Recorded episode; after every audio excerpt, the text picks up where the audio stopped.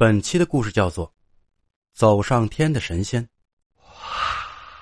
今天呀，咱们继续分享网友的精彩故事，依旧采用第一人称。本人现年三十岁，亲身经历的诡异事情不算多，一共三件。而且说来奇怪，这三次经历正好贯穿我的小学、初中和高中。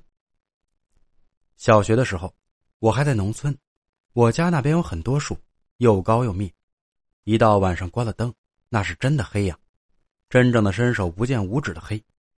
家里的房子是那种很普通的农村瓦房，而隔壁是一户很破旧的、快塌还没塌的青灰色瓦房。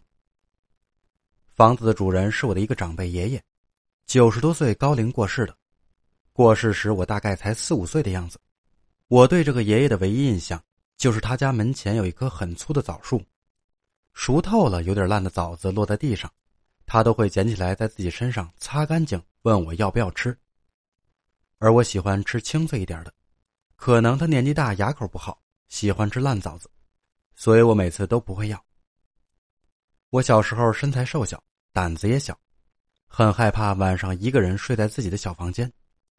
我睡在最西边的房间，我妹妹的房间在我的东边，再往东是爸妈的房间。我家养了一条大黄狗，晚上就睡在屋檐下面，守护着我们一家人。虽然有大黄守护，但我还是害怕呀。每晚入睡前，我的习惯就是后背贴着墙，然后眼睛借着窗外微弱的月光，一直盯着房间内如房门、窗户、写字台等角落这些自认为可能藏有可怕东西的地方，只等眼睛累了、困意来了，认为没脏东西在那些地方的时候，才缓慢入睡。那次大概是凌晨两至三点左右，一开始就是很多人遇到过的类似鬼压床的经历。手脚像是被什么东西束缚住了，动弹不了。我能听见我家大黄的叫唤声，头脑也是清醒的，自己嘴巴在大声的呼喊，但又听不到一点自己喊出的声音。然后恐怖的是，之后一瞬间，我感觉我的房间异常的亮，类似橘黄色的灯光。笼罩了我的整个床以及天花板。我的头也动弹不了，平躺着，眼睛睁得很大，正对着我头顶的天花板，而天花板上是一张四周散发着佛光一样对我露出慈祥微笑老人的脸。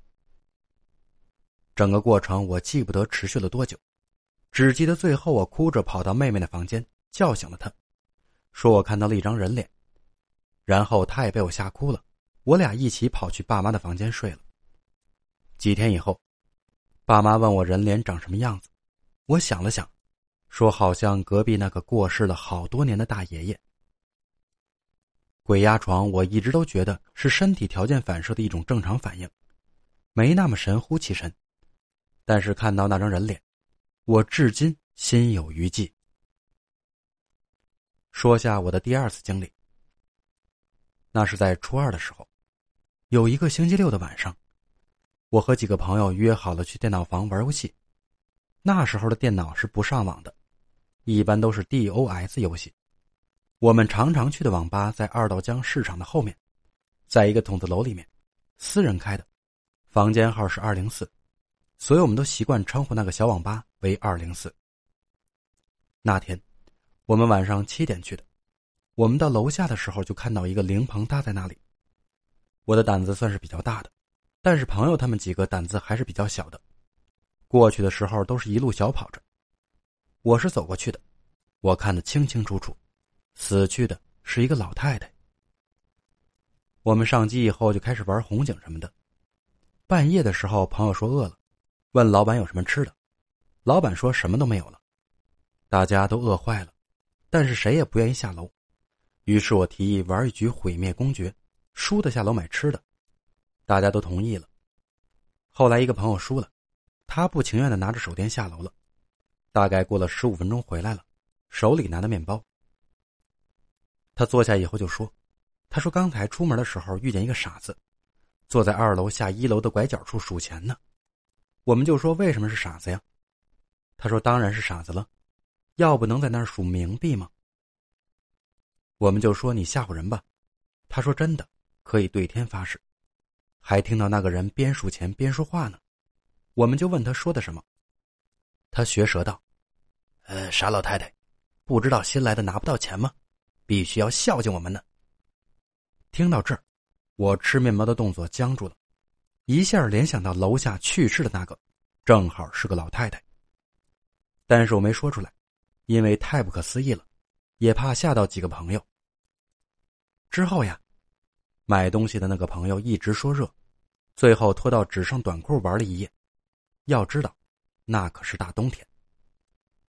结果第二天他就病了，后来怎么好的不知道，但是他的运气一直很差，到现在了连女朋友都没有，让我想起一句我姥姥说的话：“看见小鬼倒霉三年，见到大鬼倒霉十年，看见老鬼要归西。”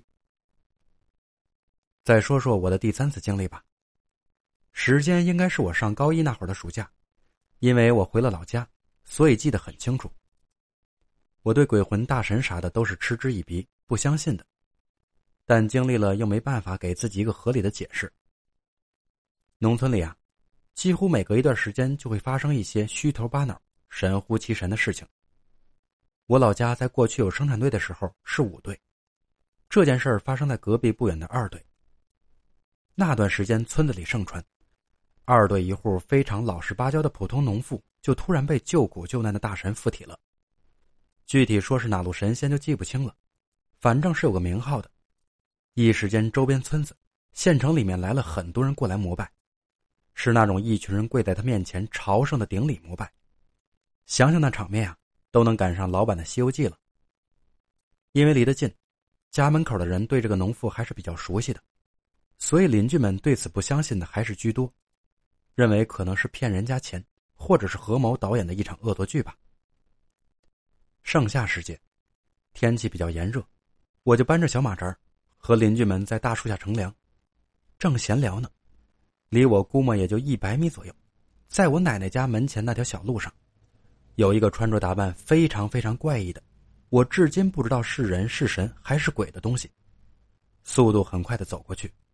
先是那种正常的走，然后慢慢的悬空走在树梢，最后直直的往天上走去了，直到消失在视线的尽头。他走的方向就是朝着二队的方向去的。